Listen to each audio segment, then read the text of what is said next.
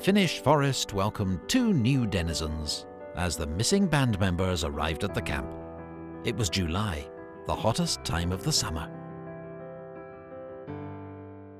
As I said before, it seems it is appropriate that we should we should do this here, but but when you it's hard to describe what it's like the peace, the stillness, the the geology, the the biology of the place.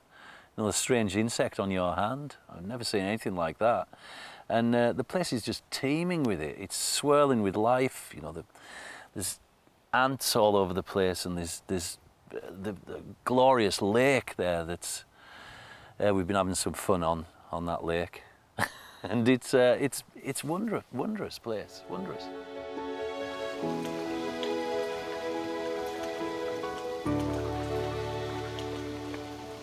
Well, I am very sensitive for environment.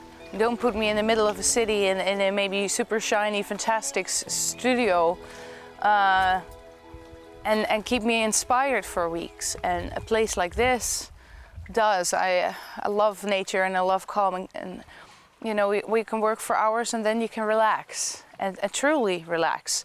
And that I think is super important to keep the vibe going from, from this point off where we're rehearsing until we go into recordings. I, of course, the re- recording moment is this gives you that feeling like, okay, what I'm doing now will be this will be it you know? You're, going to be listening to this for the rest of your life and so is the rest of the world. So if you start thinking like that it's like oh, huge pressure. But if the vibe is relaxed and you start to grow confident throughout the rehearsal period and then record in the same environment i think that is super smart and there's no fancy studio in the world that can match that. Recording an album in a forest lodge has many benefits, but it's not without its problems as well. No siinä on tietysti se, että ei tarvitse lähteä merta edemmäs kalaa, että meillä on tässä settiä, yläkerrassa settiä, joilla äänitellään ja muut tolleen noin, niin se pääset aika nopeasti käsiksi että nyt on valmis. Äänitetään pätkä, katsotaan miltä se kuulostaa, niin siinä ei kauaakaan nokka tuhisi. Siinä mielessä se on helppoa ja rentoa albumia kun tehdään, niin, niin studiot on siinä mielessä turvallisia, että tota noin, niin ne on hyvin eristetty, sun ei tarvitse pelätä, että ulkoa tulee joku mekkala tai muuta tuolla. Noin tossa, jos sulla on joku herkkä laulupaikka menossa ja sitten ukkonen sattuu jyrähtää, niin kyllähän se perkele sinne mikrofoniin puhutaan. The vocal style of the new front lady has opened new avenues in the songwriting. She has inspired the band and been inspired by them as well. I mean, his style didn't change, of course, but there are things that that that he that he hears me singing as well. Me as, for example, Troy and uh, Marco, and and you can just feel that those parts really fit, and at the same time he's triggering me to do new things. So I'm gonna also find new, you know. sounds and borders within my sound and, and, and, and let's just try this and usually you know it just fits yeah you can hear it in your head as he must have heard it when he was writing it and that i think is is so great about him because he, he can he can just do that just from his mind Materiaali kuulemma oli taas niin helvetisti, että viimeinen kuukausi on heiltä mennyt siihen vaan, että yritetään jollain tavalla sakkopinnosta biisien rakenteesta. Mutta tota, hyvin siellä oli kotiläksyt tehty, että biisit oli aika hyvin hallussa ja on tässä nyt jo paljon uusia hienoja ideoita sinne tänne.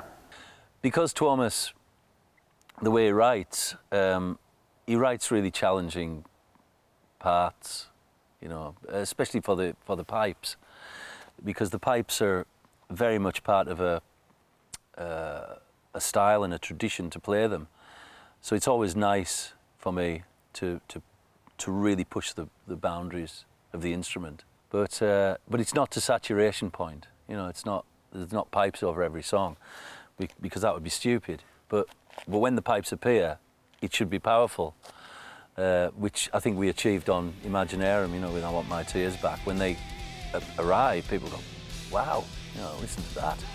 So we've we've gone for that as well to try and have a nice balance in the instrumentation.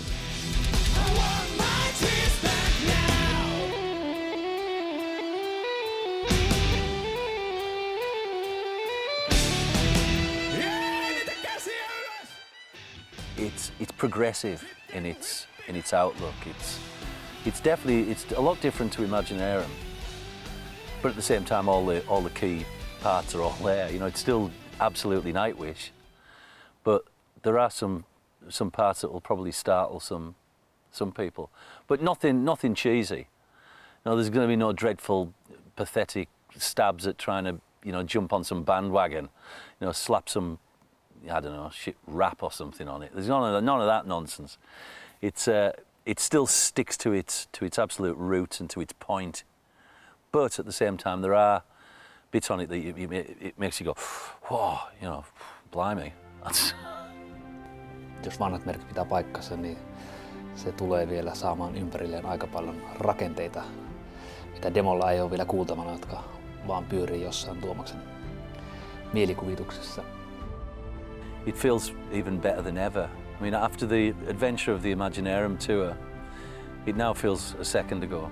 Now, now that we're all back together, and to embark on this new album is really, really exciting. And already after one day of, of playing through three songs, it's uh, you know hairs up on the on the arms and real sense of anticipation of something wondrous.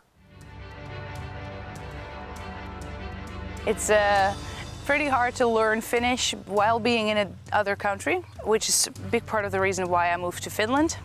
And hopefully from this point off, things will be, become easier. And uh, I already noticed that I do understand people better, uh, kind of depending on the, uh, the accent.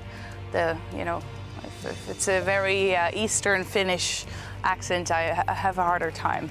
So, but uh, maybe in the end, I'll have the thickest Eastern accent.